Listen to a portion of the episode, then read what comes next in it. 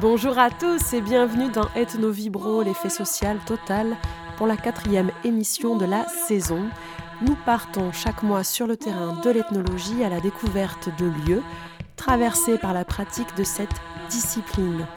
Aujourd'hui, je vous emmène vibrer à Germes, village de la vallée du Louron dans les Pyrénées, pour une émission très spéciale que je vous ai concoctée à partir du cabaret de l'avant-dernier jour, organisé le 30 décembre 2021 chez Lily, avec toute l'équipe de ce café-concert et celle du centre de montagne attenant. Il s'agit d'un cabaret de curiosités radiophoniques qui a regroupé un grand nombre de participants, des musiciens, musiciennes, des lecteuristes, des agitateuristes culturelles, des ethnologues professionnels et amateuristes. Notre mission pour cet avant-dernier jour était de faire un bilan de l'année passée et réinsuffler du sens pour l'année naissante, notamment en vue de la préparation de la fête du village de Germes. Il s'agit de la Saint-Marcel qui eut lieu les 15 et 16 janvier dernier. Comment réactiver une fête qui a perdu de son éclat Comment remobiliser une communauté avec ce prétexte de fête pour recréer des espaces de rencontre, de dialogue et d'autogestion Et comment, à force de chercher du sens, on refabrique une histoire commune dans Ethnovibre aujourd'hui, nous allons tenter de vous amener quelques éléments de réponse. Ethno-vibro, l'effet social total. Radio Escapade.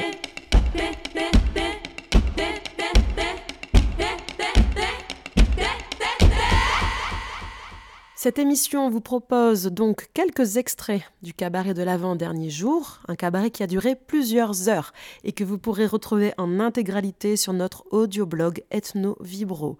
C'est un florilège que nous vous proposons ici. Vous y reconnaîtrez le professeur Laurent-Sébastien Fournier, que nous avons déjà reçu ici pour inaugurer nos premières émissions en 2020. Mais vous retrouverez aussi d'autres auteurs, d'autres lectures, des intervenants, des archives et bien sûr de la musique pour vibrer comme on sait le faire ici. Le cabaret a été réalisé avec Antoine Depéré, que vous connaissez bien ici à Radio Escapade, et avec la complicité de Joanne Berger, technicien. Je vous laisse donc euh, en compagnie du cabaret de l'avant-dernier jour et de son équipe folle. C'est parti.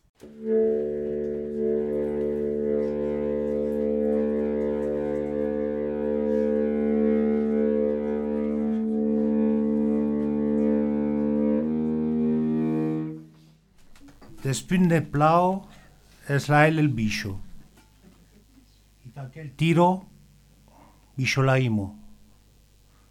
che rudo, che fre, che plagio. Ma tira, tira, tira. E busciolaimo. Nes più calde, nes più dell'alti, nes più flio de rino. La dima tranija, treja. Bisciosò, bisciotè, ma bisciolade. Le temps nous échappe, mais nous ne lui échappons jamais. Il nous entraîne inéluctablement dans son mouvement. Nous voici entrés dans la phase ascendante de l'année. Le soleil que l'on croyait vaincu finalement se relève. Vous avez vaillamment passé l'anneau calendaire du solstice et de la Saint-Jean d'hiver, celui qu'on appelle aussi Jean qui rit c'est parti pour un rendez-vous avec Jeannot, Janus, double face, un visage vers le passé, un visage vers l'avenir. Il est temps de trouver le temps de participer à la régénération du temps et du cosmos, d'éteindre des feux pour en relancer d'autres et rallumer nos chaudières internes. Empruntons ensemble l'autoroute galactique en tohu-bohu tout droit, direction Carnaval et le printemps et leur planète grasse de Mars. Y aura-t-il encore une vie? En mars. Bienvenue à toutes, tous, dans le cabaret de l'avant-dernier jour, cabaret de curiosité sonore, musicale et poétique. C'est une manifestive caravane d'artistes qui est arrivée ici à Germe, chez Lily, pour un passage entre passé et avenir. Le cabaret de ce soir sera une oreille collective et attentive au présent aussi, à l'ultra-présent dont nous avons besoin pour vibrer, pour la vido vidanto, la vie vivante qu'on aime, qui déborde, qui garbure et qui grabuge. Saint Augustin disait Si l'instant présent devient fixe, s'il est toujours présent, il n'est plus le temps, il est l'éternité. Alors euh, mettons-nous en mouvement.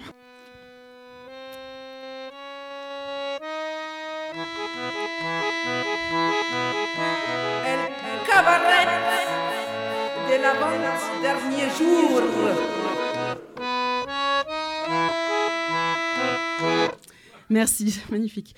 À la technique ce soir, c'est Joanne. À la réalisation, c'est Antoine. Et comme maîtresse de cérémonie ce soir pour vous servir, Anaïs Enchantée. Et encore bienvenue. Applaudissements, tout le monde.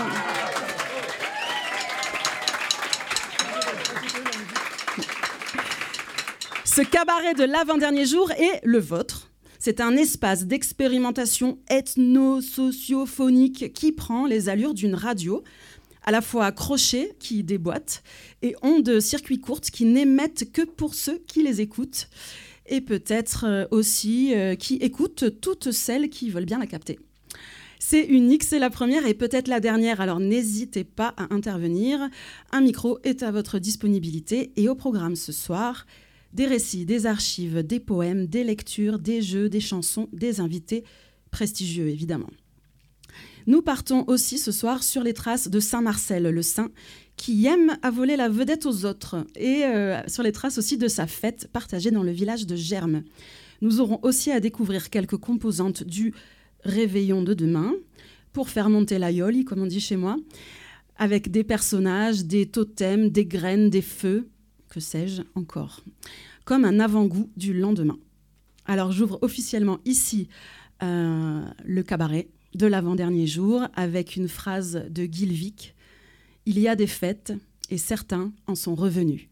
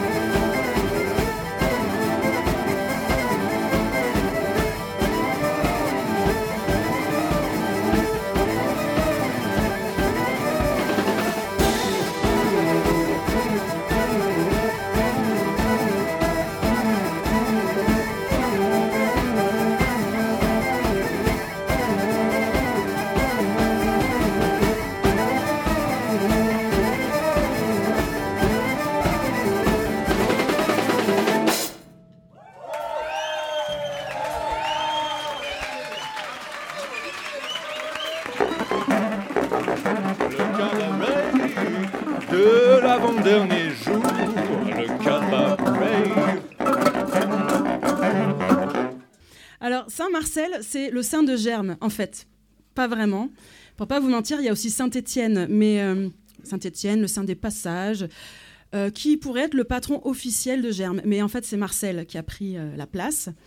Et ce sont les habitants de Germe qui lui ont fait aussi cette place au fur et à mesure des années. ils ont une grosse affection pour, pour ce Marcel, donc on va parler de, lui quand même ce soir. La tradition de Saint-Marcel est aujourd'hui à redécouvrir et aussi à renouveler.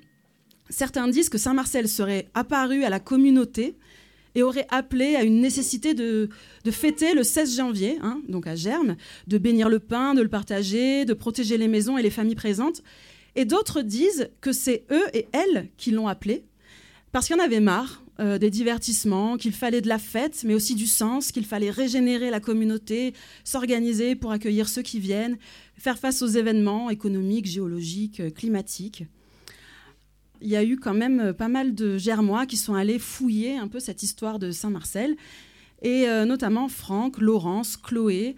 Je les ai accompagnés parfois. Et nous sommes partis sur les traces de cette fête, de ce saint, en portant le micro vers des mémoires vivantes du coin, des voisines. Alors je vous propose dans un premier temps d'écouter Sylvie, germoise habitante et travailleuse du village, lors d'un entretien réalisé en 2020 avec Chloé.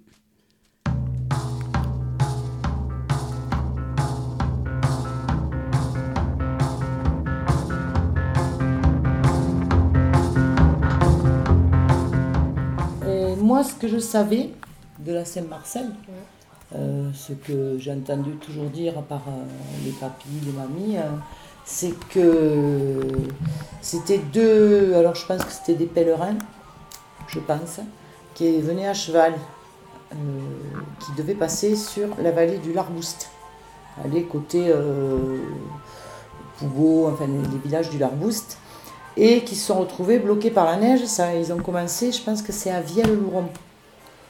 Et que les gens de Vielle-Louron leur ont, euh, leur ont dit ben, montez jusqu'au dernier village. Le dernier village avant le col de Père Sourde, c'est Germe. Mm. Et à Germe, ils vous accueilleront, ils vous indiqueront. Euh, il était impossible de passer le col de Père Sourde à cheval. Ça arrive encore maintenant avec les, voitures. Hein, euh. mm.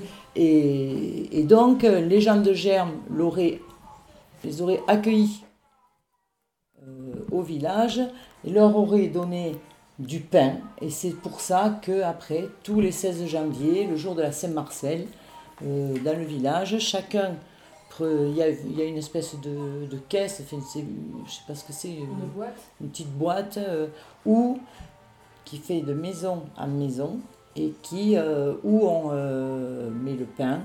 Et chaque maison, à tour de rôle, chaque année, doit fournir le pain, le faire bénir, le couper, et chaque maison a une tranche de pain.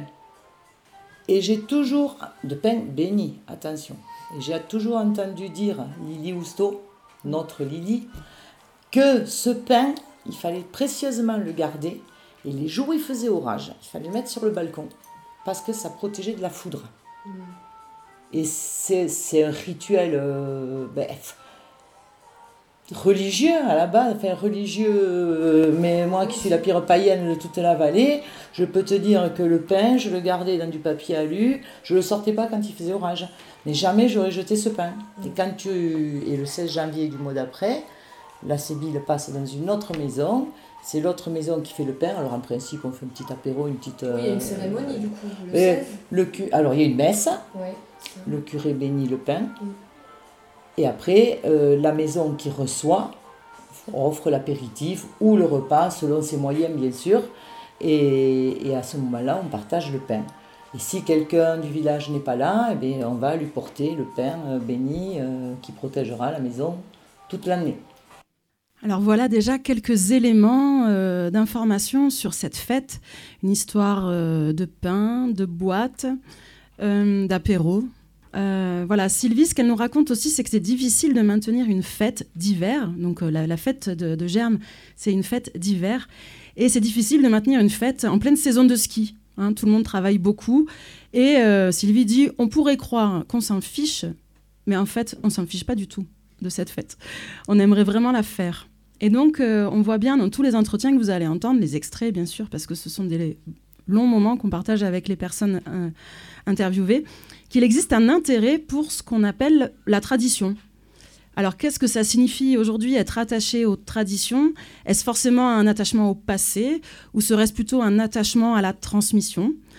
Les anthropologues constatent depuis la fin du XXe siècle que la notion de tradition se voit réappropriée en dehors de, des milieux folkloriques, en dehors des idéologies réactionnaires, que la tradition devient un espace de contre-culture, de critique du discours dominant.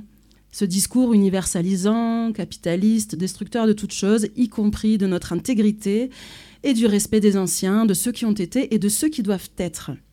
Alors la tradition serait visiblement devenue un possible espace de dissidence. On peut écouter un autre extrait de Sylvie. Et c'était aussi la fête du village. Saint-Marcel, c'était le, le, saint qui protégeait le village. Alors. C'est le saint patron de. C'est le saint patron de Germe.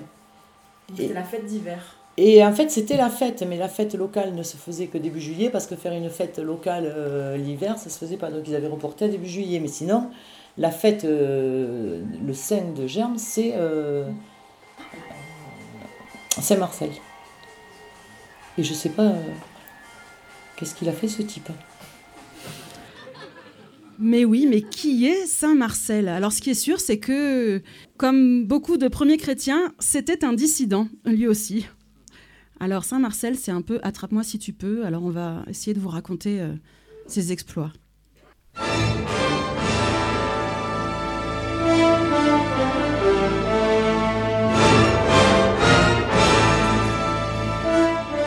Alors, Saint-Marcel, en fait, il y en a plein des Saint-Marcel.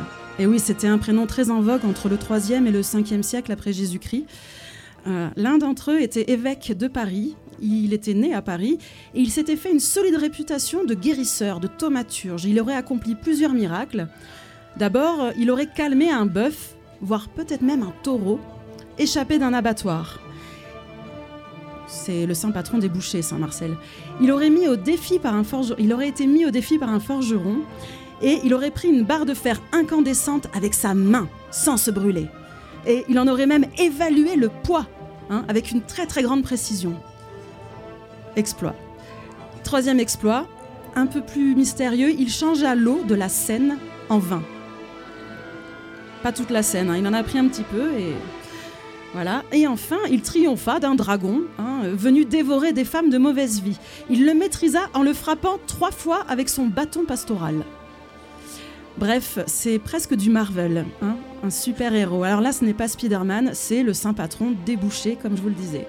Un autre Marcel, dit Marcel Ier, était natif de Rome il était juste connu pour être une grande gueule. Et l'empereur de l'époque. Euh, l'aurait réduit à l'état d'esclave et transformé en palefrenier. Voilà. On ne sait pas s'il est mort d'avoir remué euh, beaucoup de fumier, mais en tout cas, il est le saint patron des grainetiers. Et d'ailleurs, on dit Prépare pour Saint Marcel tes graines nouvelles. Il y a aussi un Marcel de Tarentaise, en Savoie. Lui, c'était un copain de Saint-Jacques, hein. il faisait la fête, ils étaient moines sur l'île de l'Érins au large de Cannes, Côte d'Azur. C'était un noble qui visiblement a eu une vie tranquille. Et enfin, il y a Marcel de Die, fêté le 16 janvier. Un noble aussi, né à Avignon, thaumaturge, saint confesseur. Bref, il regroupe un peu toutes les qualités de tous les autres Marcel. Mais lui, ce sont ses reliques qui ont fait parler de, de, ses, de son parcours. Des gens se sont battus euh, jusque dans le Var. Elles ont été volées, elles ont été brûlées euh, je parle de ça, c'était huit siècles après sa mort. Il n'en reste aujourd'hui qu'une phalange. Et l'histoire ne dit pas laquelle. Alors cette phalange, elle est à Barjol dans le Var. Et là-bas, comme par hasard, il y a une histoire de bœuf, de bœuf sacré. Et donc euh, tous les quatre ans, ils fêtent les tripettes avec un bœuf. Tous les ans, ils la fêtent, mais tous les quatre ans seulement, il y a le bœuf. Ce bœuf qui aurait sauvé la ville de la famine pendant un siège. Mais bon, on sait bien que le taureau a été fêté et qu'il y a un culte tout autour de la Méditerranée depuis très très longtemps. C'est vraiment un animal euh, qui est présent un peu partout. Et donc figurez-vous que Germe a aussi, étrange coïncidence, une vache totémique, si je puis dire. Hein.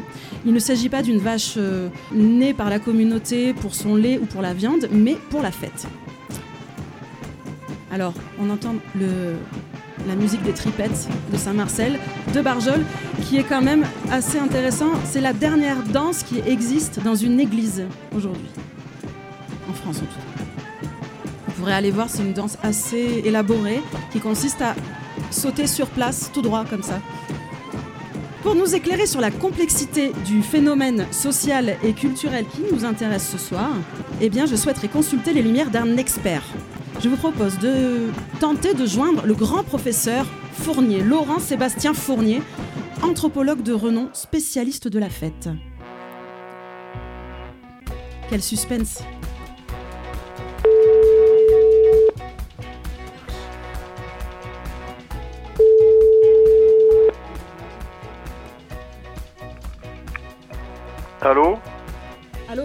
Fournier Oui c'est- nous sommes très heureux de, de- que vous ayez répondu, en tout cas à cette heure-ci. Je vais vous, vous dire, vous êtes en direct donc euh, pour euh, la radio du cabaret de l'avant-dernier soir, et vous êtes en public. Voilà, vous essayez de, de l'accueillir. Très bien, très bien. Je- J'entends les ovations de la foule, mais pourtant je n'ai pas encore parlé. Euh, le grand professeur Fournier est anthropologue de renom, un spécialiste de la fête. Vous pouvez imaginer hein, ce, dur labeur qui consiste à observer de l'intérieur des fêtes durant toute sa carrière. Alors, il a donné son accord hein, pour participer ce soir, évidemment. Il fait ça de manière très consentante. Et euh, il est chez lui. euh, Vous êtes où, professeur? Et je suis à Aix-en-Provence. Alors, professeur, j'ai quelques questions à vous poser parce que là, on a déjà parlé de, religion, on a parlé de rituels, un peu vite fait comme ça, mais on a surtout parlé de fêtes et donc on a besoin un peu de vos lumières. Je pourrais vous demander pour commencer, hein, euh, que peut-on dire du rôle de la fête euh, dans une communauté? Ah, eh bien écoutez, euh, le, le terme de communauté, en fait, il, il est assez galvaudé aujourd'hui. Alors il faut s'en méfier, notamment si on considère les accusations qui visent euh, le communautarisme aujourd'hui et qui laissent croire qu'il y aurait des zones de non-droit, des zones où l'universalisme républicain serait menacé. En fait, euh, si on prend les choses de cette manière, la communauté s'oppose à la société, comme le local au global ou le traditionnel au moderne. Mais le terme de communauté, il a un sens assez précis dans le contexte traditionnel. On parle de communauté de production agricole, euh, et donc euh, on est dans une communauté d'intérêts partagés d'abord, mais la communauté c'est aussi une communauté de valeurs, ce qui l'oppose éventuellement à d'autres communautés voisines. Alors en ethnologie, on utilise cette notion, on utilise aussi les notions de tribu, de clan, de lignage pour désigner des, des communautés traditionnelles de différentes ampleurs. Et, du coup, il y a une idée force euh, derrière la notion de communauté, c'est que on est dans un système d'interconnaissance. Dans la communauté, les gens se connaissent les uns les autres. Et à l'échelle de la communauté traditionnelle, donc, on se connaît tous euh, les uns les autres. Tandis que euh, dans la société moderne, on a des relations qui sont plutôt impersonnelles et plutôt anonymes. Alors j'espère que vous êtes en bonne communauté. Et euh, du coup, la, la, la fête communautaire, elle a un côté un peu utopique, puisque si tout le monde se connaît déjà, euh, on peut se demander à quoi bon faire la fête. Dans les villages traditionnels, on affichait souvent une banderole euh, honneur aux étrangers à l'occasion de la fête annuelle. Ce qui est la preuve que la fête, elle avait comme enjeu non pas de souder la communauté, mais de sortir de l'entre-soi, notamment en allant chercher des conjoints à l'extérieur. Et les fêtes euh, dans les communautés traditionnelles étaient aussi bien souvent des mo moments assez conflictuels. Et aujourd'hui, à l'inverse, on se rend compte que la communauté devient un refuge euh, face à une société globalisée qui est souvent conçue comme hostile, comme menaçante. Donc à travers la communauté, on essaie de reconstruire de l'entre-soi, on met en question les normes globales qui nous sont imposées de l'extérieur, on cherche à échapper à une pression sociale qui s'exerce au quotidien, comme on le voit à travers les lois, les médias, l'Internet, l'économie globale, euh, etc et euh, on essaie par la notion de communauté de retrouver une unité en, en petits groupes. Alors voilà un peu euh, ce que m'évoque cette notion de communauté. J'ai une autre, euh, oui, un autre questionnement, c'est par rapport aux saints justement. Euh, à ces saints, euh, ces personnages religieux, ces chrétiens, ces martyrs, et qui, euh, en fait, ont un petit côté païen, non? Oui, oui. Ben alors les les, les saints, ils ont ils ont un rôle dans les communautés traditionnelles. Euh, contrairement à la, à la société, donc si vous m'avez suivi tout à l'heure, qui est globale et qui est basée sur des sur des valeurs universelles, hein, la société moderne, c'est liberté, égalité, fraternité, ou le mythe du progrès, ou le mythe de la raison toute puissante. La communauté, elle, elle s'appuie sur des valeurs locales. Et dans le monde chrétien, on a des saints qui sont des supports de ces valeurs locales, qui incarnent certaines valeurs que les communautés trouvent importantes ou que les corporations de métiers trouvent importantes. Et comme il y a des milliers de communautés et de corporations, eh bien, il y a des milliers de saints et, et, leurs légendes locales sont issues de, de, négociations en fait historiques très anciennes entre l'Église et les populations locales, des négociations qui ont duré des siècles entre le 5e et le, et le 15e siècle à peu près, et, et du coup euh, les les saints euh, recouvrent euh, des cultes plus anciens. Euh, les légendes, en fait, elles ont un côté païen qui permet aux classes les plus populaires de, de s'identifier. Et ce qu'il faut penser, c'est que le, culte des saints a succédé bien souvent à, celui des divinités antiques.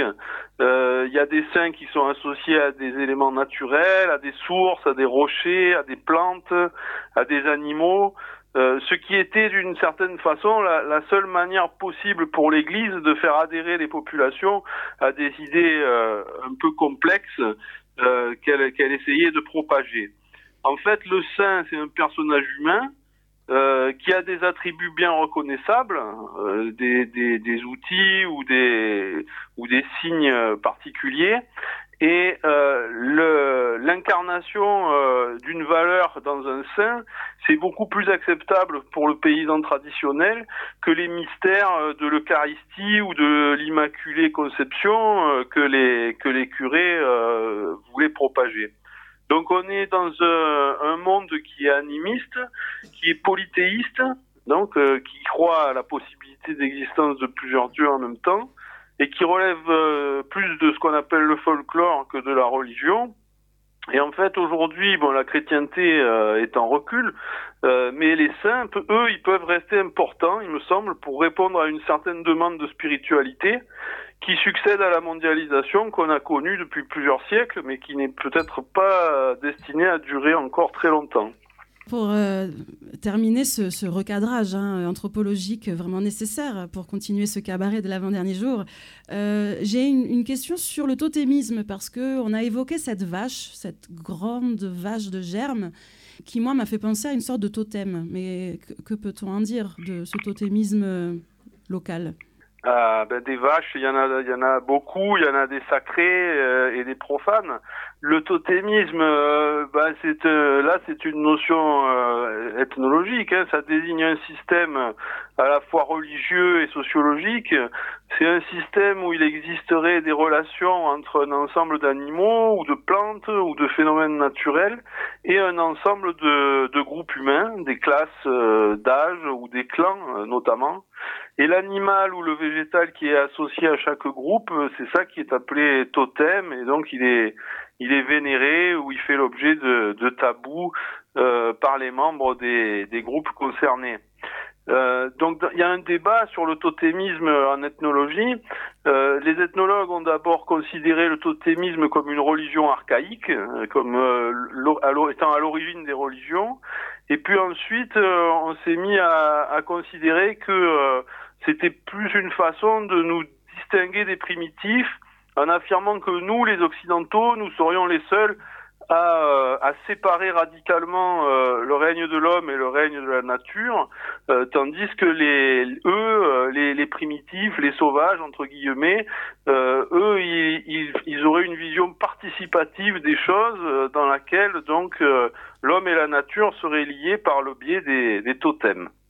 Alors aujourd'hui, cette question, euh, elle, prend euh, une valeur nouvelle dans un contexte où on n'est plus tellement certain de vouloir nous opposer à la nature, euh, surtout à cause des risques environnementaux, des risques écologiques qui sont de plus en plus importants.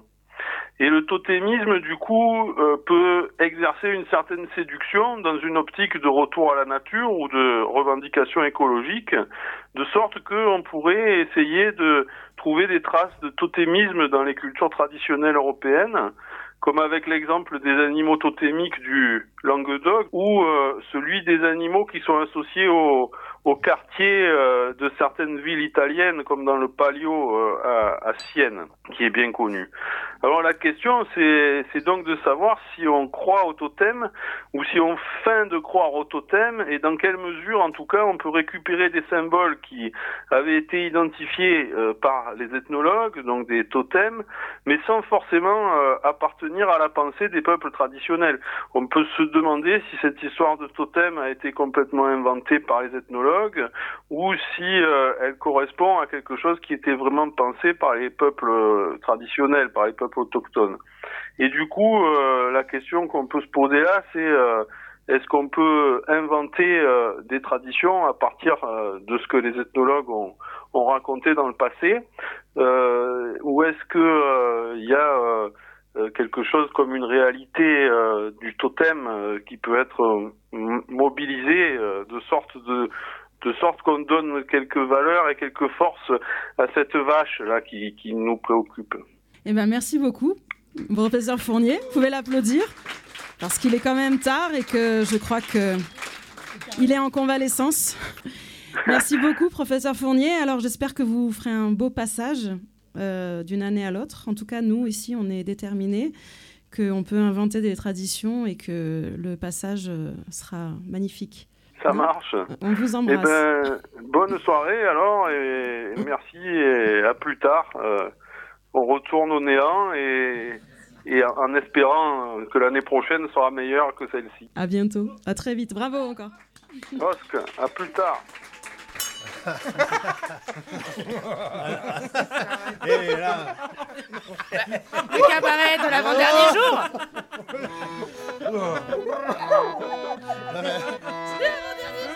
Ouais. Saint-Marcel Où es-tu? On t'appelle. Alors, euh, eh oui, ben oui, il y a des gens qui désirent Saint-Marcel, qui, qui ont même besoin de lui. Hein et euh, la fête arrivera le 16 janvier. Il faut donc s'y préparer. Et donc appeler Saint-Marcel dès maintenant. On a, le temps. Allez-y, allez-y. Essayez des différentes façons de l'appeler. Voilà. Voilà.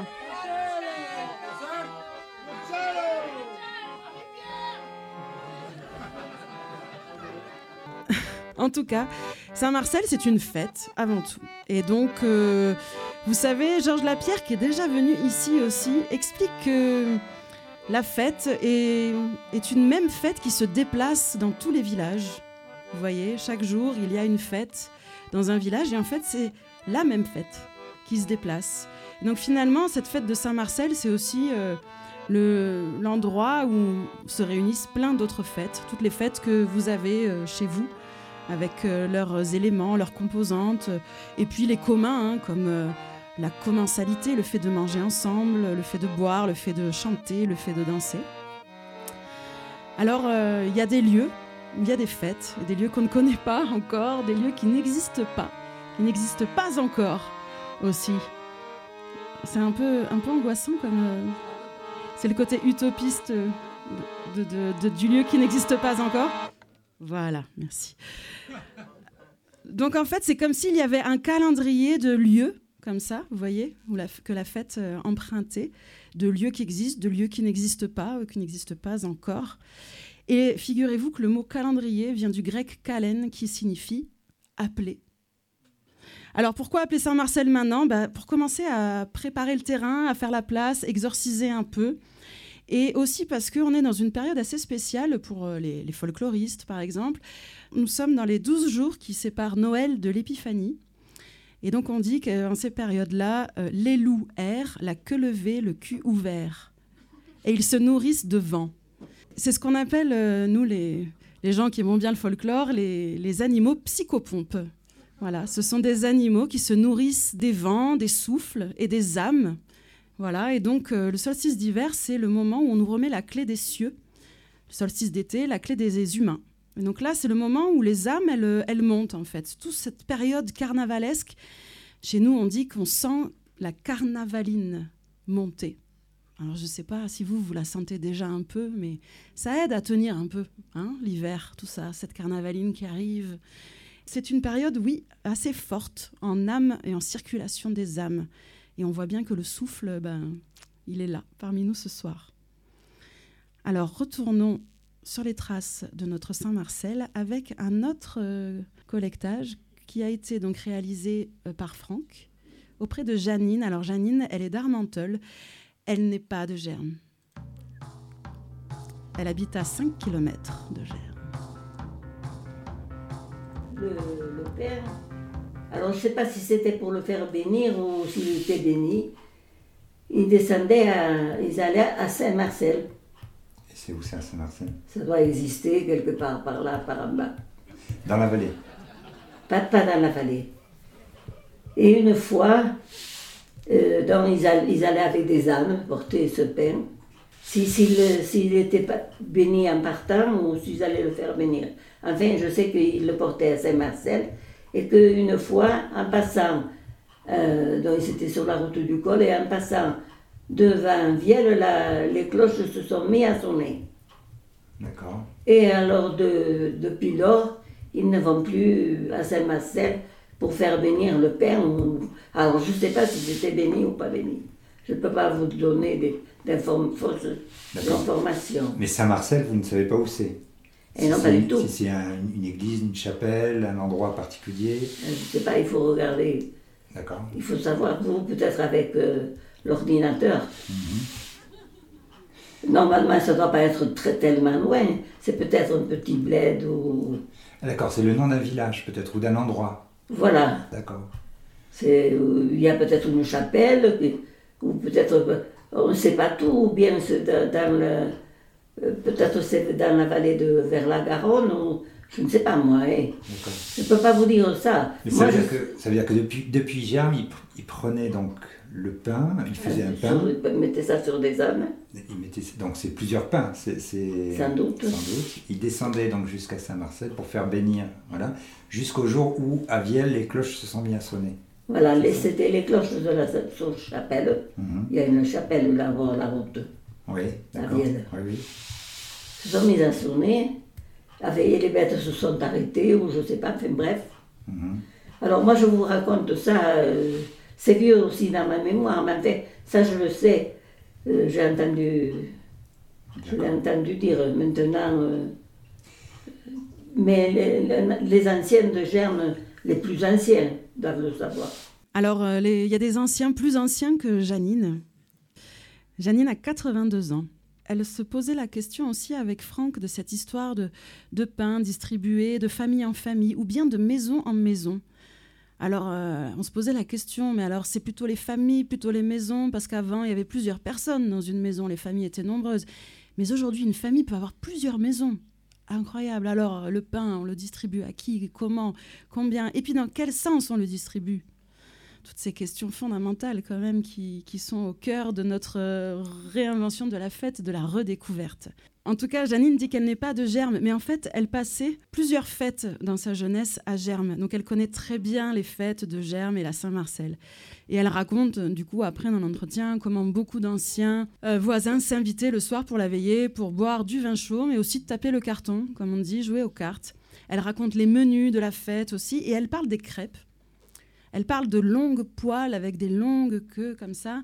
Elle parle des œufs de germe, qui sont des œufs réputés, visiblement, de, de bon lait et de pâte à crêpes. Et figurez-vous que la crêpe aussi, eh ben, c'est un aliment de saison. C'est une recette carnavalesque. Et on fait des crêpes à la chandeleur et c'est un moment où on remplace la lune noire par une crêpe qui en fait ressemble, si vous avez remarqué, à une pleine lune. Et c'est aussi un masque, la crêpe. Vous avez déjà essayé quand vous étiez petit, non? Ça, c'est sûrement parce que je suis d'un pays de carnaval. C'est pour ça. Attention Je crois que... Ah Vous avez vu cet effet spécial magnifique? Nous avons une nouvelle qui nous arrive, une nouvelle toute fraîche, une fake news magnifique. Nous aurions retrouvé la fameuse boîte de la Saint-Marcel, car il y en a une à la mairie, mais peut-être qu'en fait ce n'était pas la vraie boîte. Non, il y a une autre boîte qui aurait été retrouvée. Alors nous ne pouvons pas dévoiler le lieu, visiblement, l'information... Euh, veut garder ce, lieu secret, ou c'est peut-être un lieu qui n'existe pas. En tout cas, cette boîte, dans cette boîte, nous avons retrouvé des archives, messieurs, dames, exclusives. Nous n'avions pas entendu parler de chansons de Saint-Marcel, et pourtant, nous avons donc trouvé une archive incroyable, une chanson de Saint-Marcel. Sème tes graines au vent de germe. Saint-Marcel, c'est toi le saint que nous louerons. Saint-Marcel, de Mars, tu es l'héritier. Saint-Marcel, donne-nous à goûter ton sel. Saint-Marcel, Saint-Marcel. C'est une façon de l'appeler, je crois. On peut essayer Saint-Marcel, Saint-Marcel, sème tes graines au vent de germe. Saint-Marcel, c'est toi le saint que nous louerons. Saint-Marcel, de Mars, tu es l'héritier. Saint-Marcel, donne-nous à goûter ton sel. Saint-Marcel. Saint-Marcel, sème tes graines au vent de germe. Saint-Marcel, c'est toi le saint que louerons. Saint-Marcel, de Mars, tu es l'héritier. Saint-Marcel,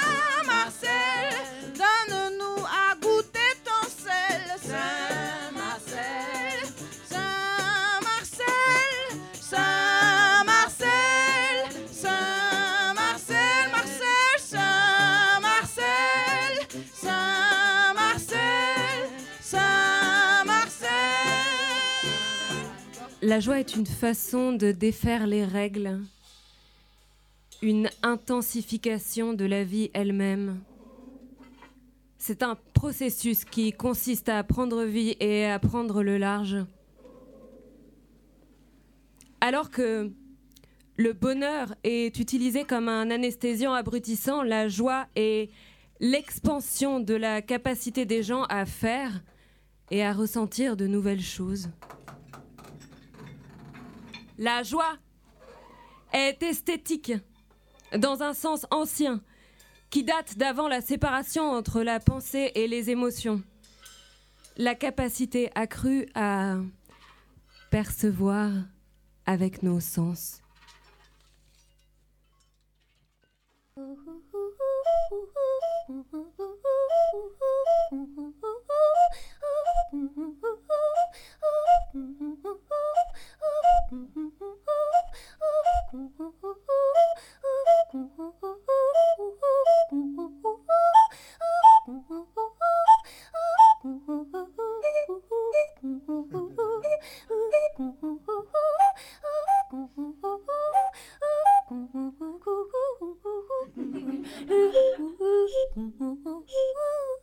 you, you, you,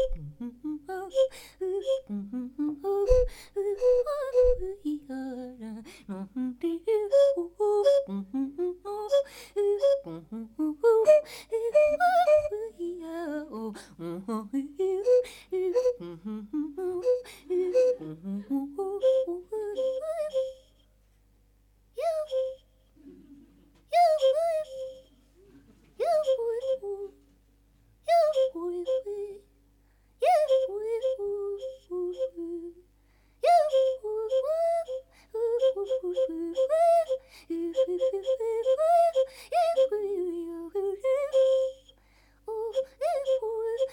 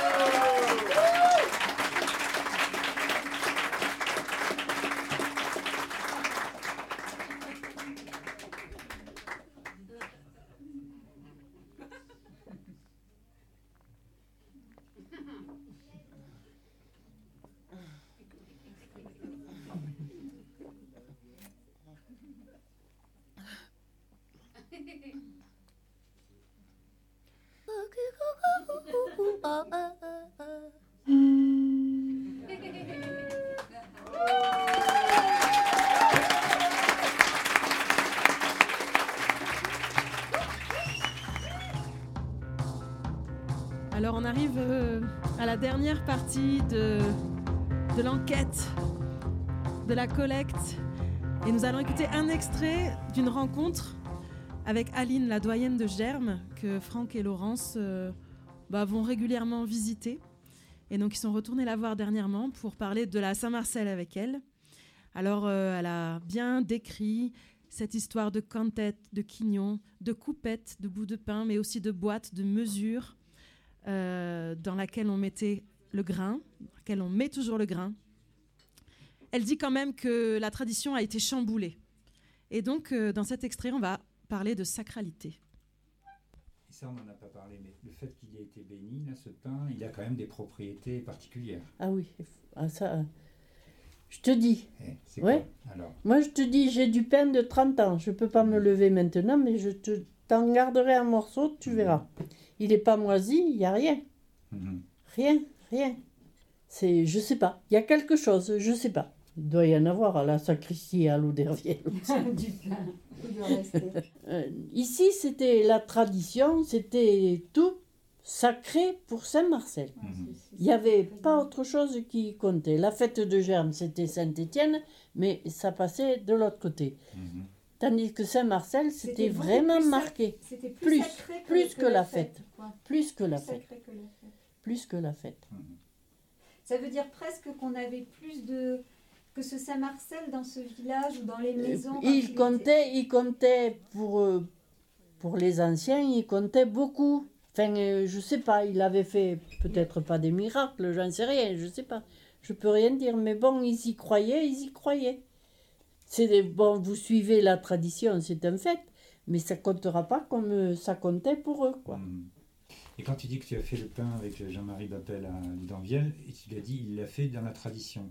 Oui. C'est-à-dire Et il a fait, il a gardé, il a acheté un sac de blé euh, des- chez des amis qu'ils avaient, mais qui venaient de, qui provenaient de sa terre.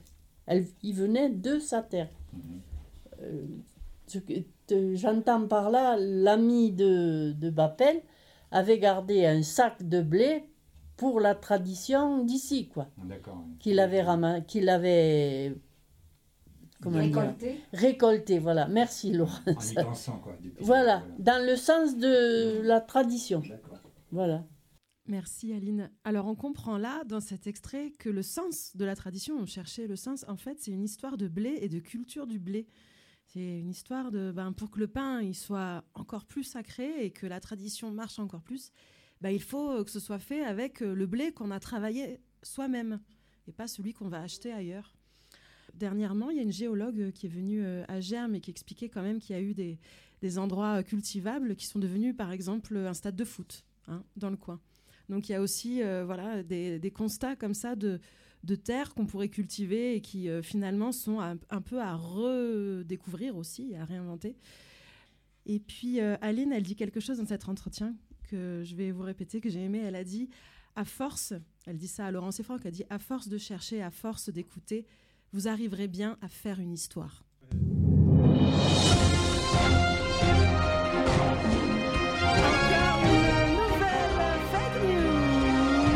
Attention, un scoop exclusif. Figurez-vous que dans cette boîte retrouvée avec des archives incroyables, eh bien oui, sous la chanson de Saint-Marcel, il y avait une autre archive, visiblement une archive qui parle de pain magique. Magique, protège-nous des coups du sort et du destin, du fond de ta huche, protégeant l'oustal, veille sur nous jusqu'à l'an qui vient. Pain magique jusqu'à l'an qui vient, donne-nous jusqu'à l'an qui vient, de l'amour jusqu'à l'an qui vient, du bonheur jusqu'à l'an qui vient, des baisers jusqu'à l'an qui vient, de l'amour jusqu'à l'an qui vient. Pain magique, protège-nous des coups du sort et du destin, du fond de ta huche, protégeant l'oustal, veille sur nous jusqu'à l'an qui vient. Pain magique jusqu'à l'an qui vient, donne-nous jusqu'à l'an qui vient, baisers Jusqu'à l'an qui vient, de l'amour jusqu'à l'an qui vient, du bonheur jusqu'à l'an qui vient. Père magique, protège-nous des coups du sort et du destin, du fond de ta huche, protégeant l'hostal. Veille sur nous jusqu'à l'an qui vient, Père magique, jusqu'à l'an qui vient. Donne-nous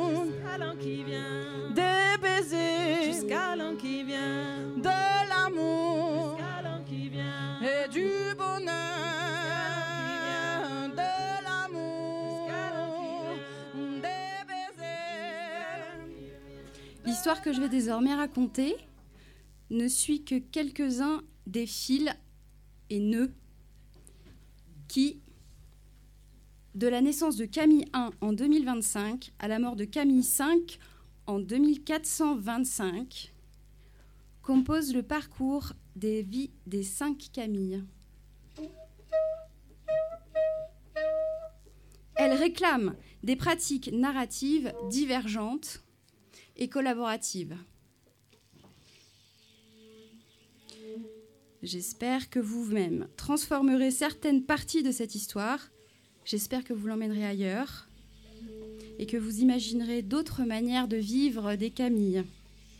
Les histoires de Camille s'étendent sur cinq générations seulement. À toute personne touchée par ce récit, agissez avec responsabilité envers et devant la septième génération à venir.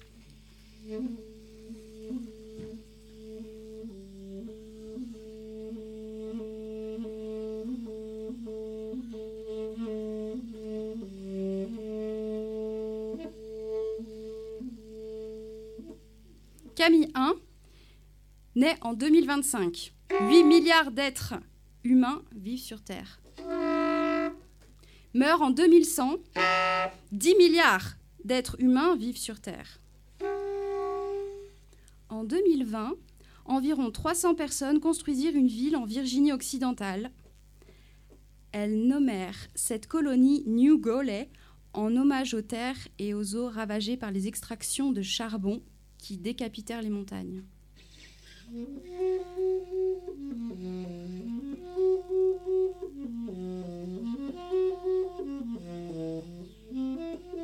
Durant cette période éprouvante de 2020, de nombreuses communautés émergèrent de par le monde.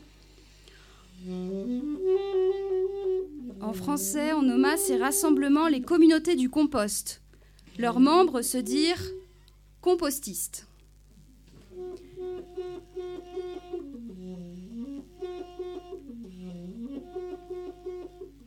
Puis en 2025, la, communauté se sentit prête à donner naissance à ses premiers bébés et à les lier à des symbiotes animaux. On savait bien qu'apprendre à vivre en symbiose avec un autre animal de façon collective ne serait pas une mince affaire.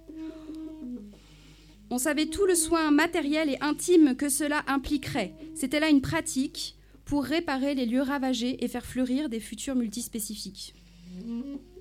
Camille 1 naquit au sein d'un petit groupe de cinq enfants. Hull fut l'unique jeune en symbiose avec un insecte. Les autres membres de cette première cohorte se firent les symbiotes d'un poisson, d'un oiseau, d'un crustacé et d'un amphibien.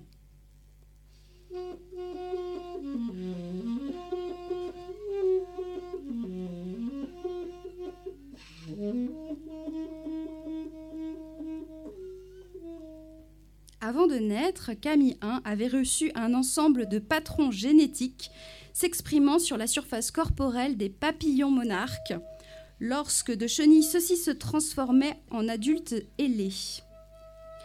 Hull avait également reçu des gènes qui permettaient de savourer ces signaux chimiques dilués dans le vent, indispensables aux papillons monarques adultes pour déterminer quelles sont les fleurs les plus riches en nectar. À 5 ans, Camille 1 avait la peau couverte de bandes brillantes jaunes et noires. Comme les chenilles monarques au stade le plus avancé de leur développement, jusqu'à l'âge de 10 ans, ces couleurs gagnèrent en intensité, mais à l'heure d'assumer ses premières responsabilités d'adulte, lorsqu'il eut 15 ans, sa peau prit des tons et des motifs plus sourds de la chrysalide du monarque. À l'âge adulte, enfin, ces derniers se transformèrent peu à peu pour ressembler à ceux des papillons monarques.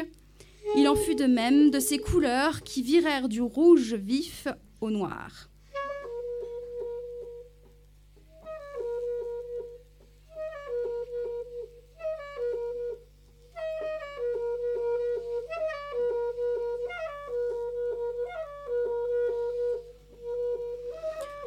Lors des premières années qui suivirent l'établissement des communautés du compost, les symbiotes ne représentaient encore qu'une maigre partie de la population des régions dans lesquelles celles-ci étaient implantées. Pour cette raison, il pouvait arriver, et arriva effectivement à des moments de faiblesse, que les cimes ou les êtres symbiotes soient perçus par les enfants et les adultes non cimes comme des bêtes curieuses, à la fois plus qu'humaines et autres qu'humaines et franchement menaçantes. Dans la toile culturelle occidentale qui prédominait à New Golais, il n'était guère aisé de se rappeler qu'humanité voulait dire humus et non anthropos ou homo.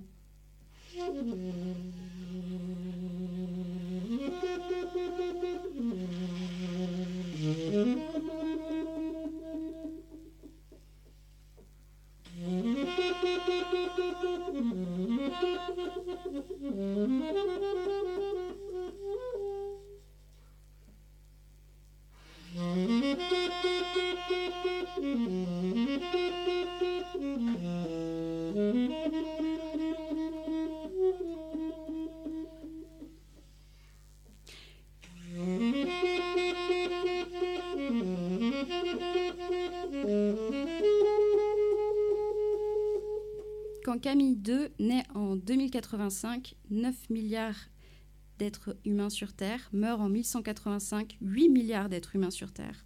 Lors de son initiation, à 15 ans, Camille II demanda qu'on lui implante des antennes de papillons sur le menton. Ce serait son cadeau de passage à l'âge adulte.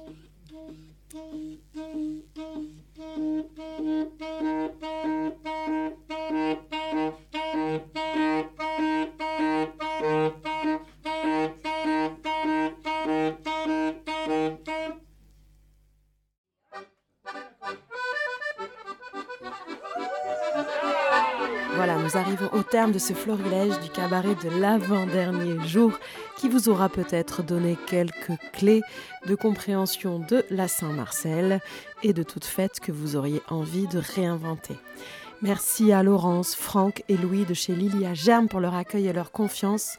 Merci aux habitantes de Germe qui ont témoigné sur la fête de Saint-Marcel, Sylvie, Chloé, Janine, Aline. Vous aurez reconnu des extraits de textes de Gilvic, de Georges Lapierre, de Jean-Noël Pellen, de Carla Bergman et Nick Montgomery, de Donna Haraway. Merci à Louise et Elsa pour les bouts de lecture. Merci aussi à tous ceux que nous n'avons pas entendu ici mais que vous pourrez écouter dans la version intégrale sur notre audioblog Arte Radio à la rubrique Radio Live et émissions spéciales. Pour la musique, c'était entre autres l'orchestre tout-puissant Marcel Duchamp, l'orchestre en carton, Laurent Paris, Florian Astorg, Bastien Fontani, Lola Calvé, Fauzi Berger, Leila Martial et les archives du futur qui ont été créées par Jérémy Courreau alias Djebaletti. Ethno Vibro, c'est fini pour aujourd'hui. Avant de vous dire au revoir, je vous donne rendez-vous au prochain bistrot des ethnologues.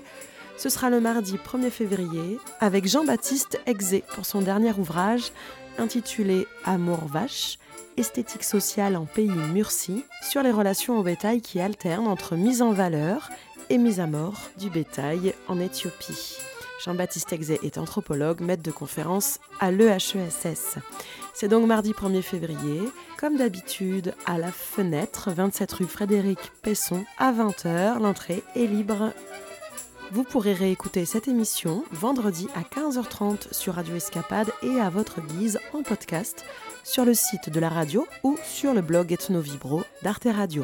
Si vous souhaitez nous contacter, nous avons un Facebook Ethnovibro et vous pouvez aussi laisser un message à Radio Escapade au 09 72 38 11 29 ou sur le courriel contact radioescapade au pluriel.org.